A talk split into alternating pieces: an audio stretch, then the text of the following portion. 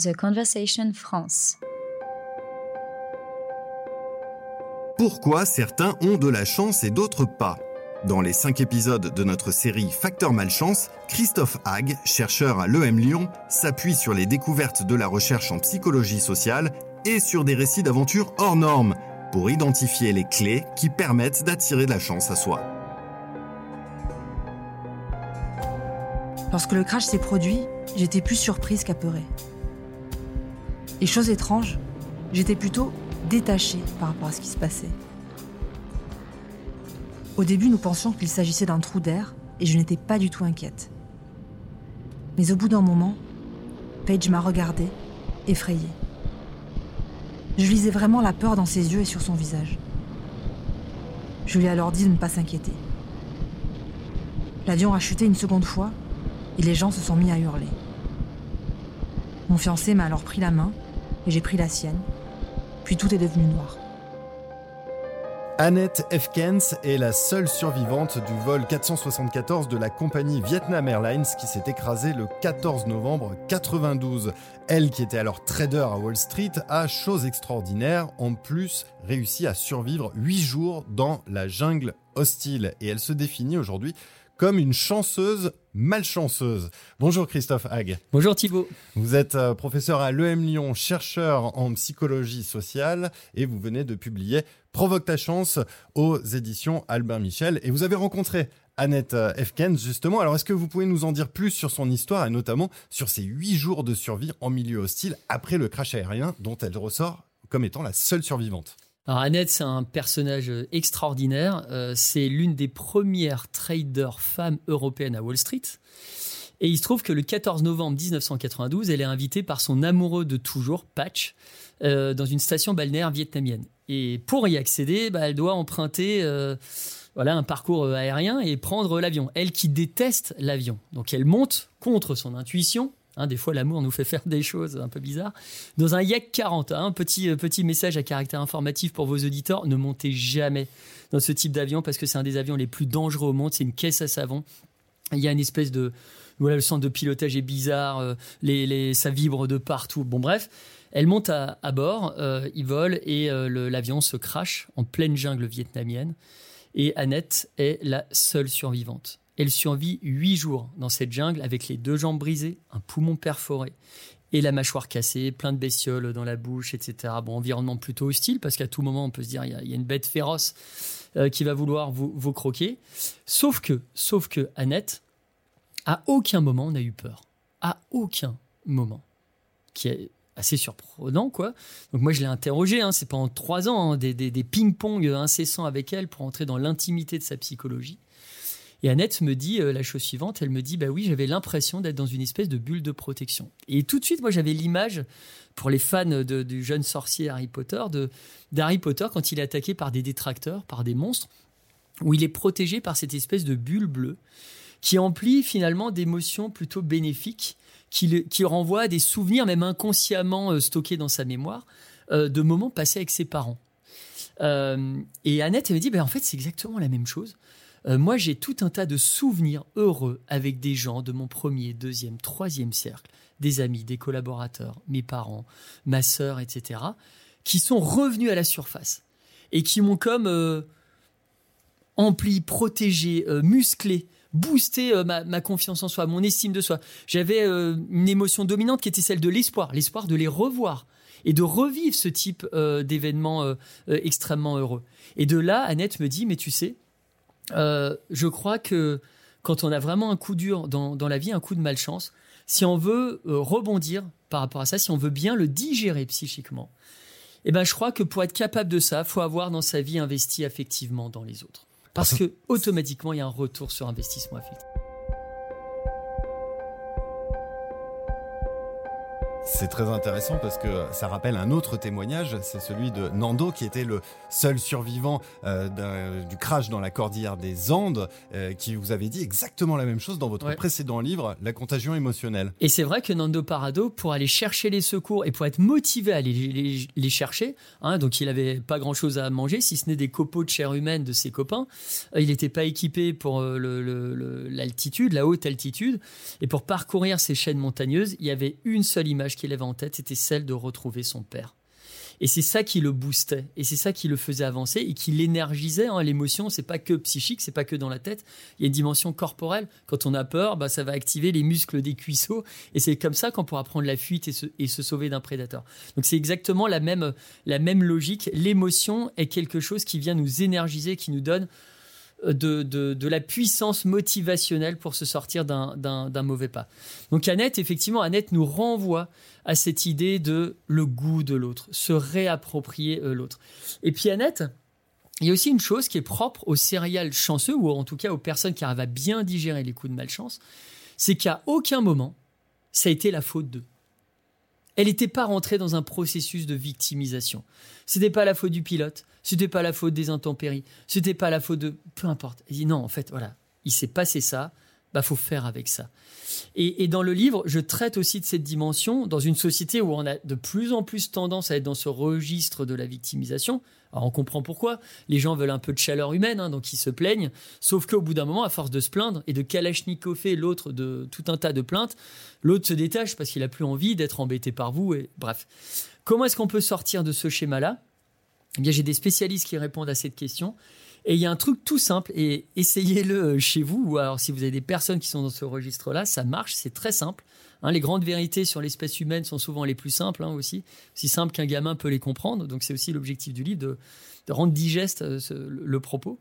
Euh, quand on est dans ce registre-là de se plaindre, victime, eh bien, essayez de prévenir votre entourage et dites-leur la chose suivante. Chaque fois que je me plains ou que je vais me plaindre dans le futur, eh bien, dis-moi, oh pauvre de toi ou alors un petit truc comme ça un peu un peu rigolo, mais, pour dire euh, voilà, pour bien signifier que là il y a plainte à cet instant précis. Et si au bout d'un moment vous vous rendez compte qu'il y a beaucoup de verbalisation de par votre entourage, hein, que les gens systématiquement vous sortent cette rengaine, on dirait oh pauvre de toi. Bon, un moment on peut avoir un petit peu les boules, ça peut un peu nous frustrer, on peut même se mettre un peu en colère, mal le prendre. Et bien faut tenir bon, faut continuer à rester dans cette discipline là et ce jeu avec l'autre, jusqu'à temps que on arrive à anticiper la réplique de son entourage et à se dire soi-même, oh pauvre de moi-même, et à en rire. Et si vous arrivez à rire finalement par anticipation, eh bien de, des plaintes à venir ou des plaintes que vous allez très prochainement verbaliser, eh bien là vous allez peu à peu sortir de ce processus de victime. Et ça, les céréales chanceux l'ont compris.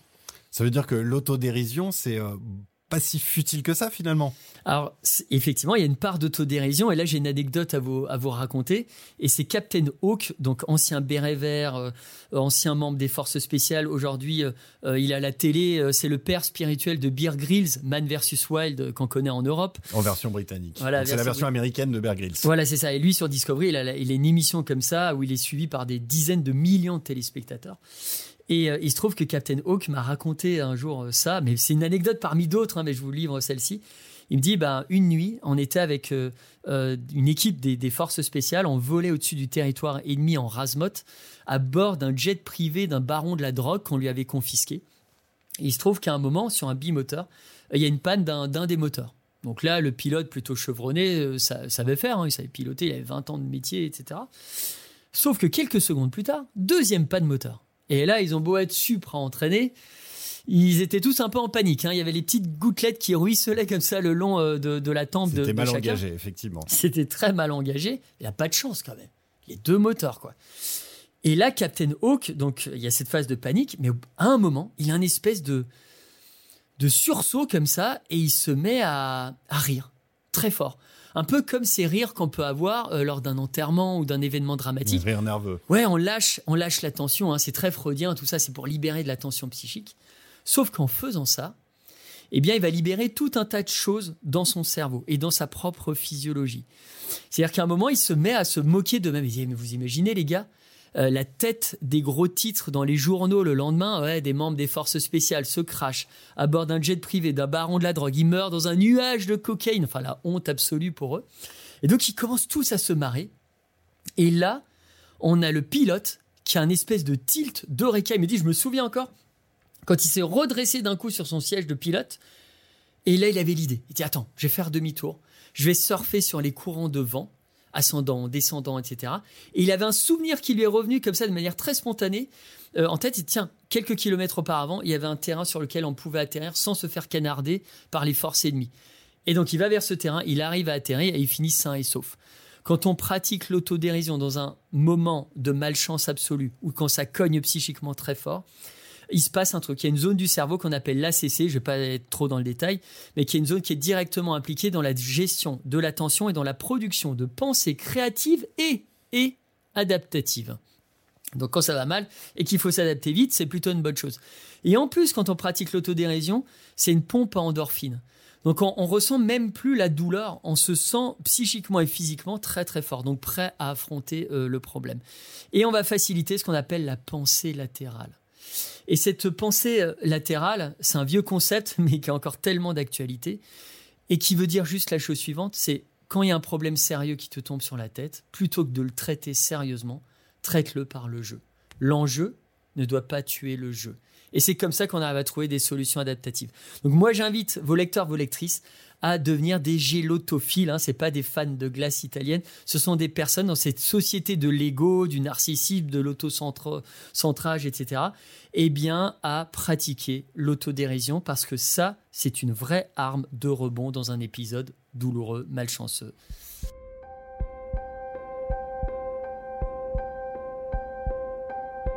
Pour en revenir à Annette Efkens, euh, il y a un autre facteur qu'elle mentionne, c'est la maîtrise de l'espace-temps. Hmm. Elle change de regard sur la jungle hostile et elle entre en harmonie avec elle hein, pendant ces huit jours de hmm. survie.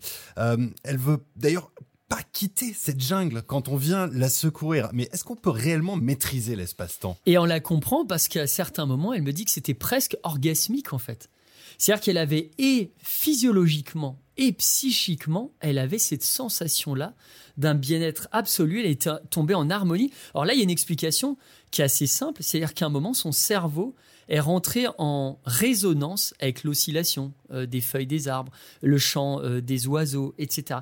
Et tout ça, c'est comme quand on regardait sur les apps, on veut se zénifier à un moment quand on est euh, dans une bulle de stress, etc. On va écouter des, des, bruits de forêt, des bruits de ruisseaux, des choses comme ça. Eh bien, elle, à un moment, elle a plus lutté contre ça.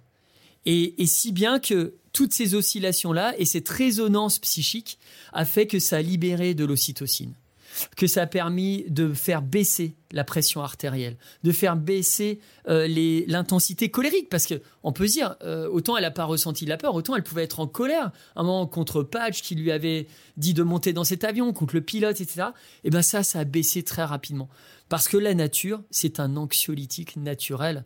Euh, la nature, ça, moi je compare souvent la nature à John Coffey dans La ligne verte, que ce soit le livre ou euh, le film qu'on a vu adapté euh, voilà par Spielberg au cinéma le, ce film de j'ai plus l'auteur de Stephen euh, de Stephen King. Avec Tom Hanks. Avec Tom Hanks et où on a cet acteur ce, cet acteur géant américain qui chaque fois qu'on vient le voir pour un mal bah, va transformer le mal en quelque chose de plus bah, la nature a cette même capacité. Donc moi je dis voilà après la photosynthèse attribuons aussi à un environnement comme voilà la, la jungle la forêt etc une autre qualité qui est l'hémosynthèse la capacité de transformer les émotions toxiques en émotions bénéfiques chez l'individu. Il y a un dernier point aussi qui est intéressant dans l'histoire de Annette Efkens, c'est que elle ne perd pas l'habitude, ses habitudes de trader, de compter. Elle se donne huit jours dans la jungle. En quoi c'est important? Ben On savait compter avant de savoir écrire. Donc il y a une base même instinctive et donc rassurante quand on va dans ce schéma-là. Donc effectivement, on a, il y a plein de biais cognitifs hein, qui sont autour de ça, euh, l'inclinaison à l'ancrage, etc. Eh bien, qu'on voit généralement comme étant quelque chose de négatif. On se dit, tiens, on fait des expériences où on va essayer de manipuler l'autre en plaçant un chiffre dans une négociation salariale. Et donc, toute l'orientation de la négo va se faire autour de chiffres. Ça, c'est plutôt la vision sombre, manipulatoire, etc. Ben, Annette elle a considéré ça comme étant quelque chose de positif aussi. En disant, ben, si je commence à jongler avec les chiffres, à me baliser finalement le futur qui s'inscrit devant moi, eh bien, c'est extrêmement rassurant. Et c'est ça qui lui a permis aussi de faire baisser euh, la tension psychique, de faire baisser les points d'angoisse et d'éteindre plusieurs feux ici et là euh, au cours de, son expérience de vie. Et donc de se créer une bulle de sécurité, ce que vous nous disiez au début de ce podcast. Merci beaucoup Christophe Hague pour euh, ces nouveaux conseils sur comment provoquer sa chance. Et pour ceux qui veulent en savoir plus, je renvoie à votre livre Provoque ta chance, pourquoi certains en ont et d'autres pas aux éditions Albin Michel. Merci encore. Merci Thibault.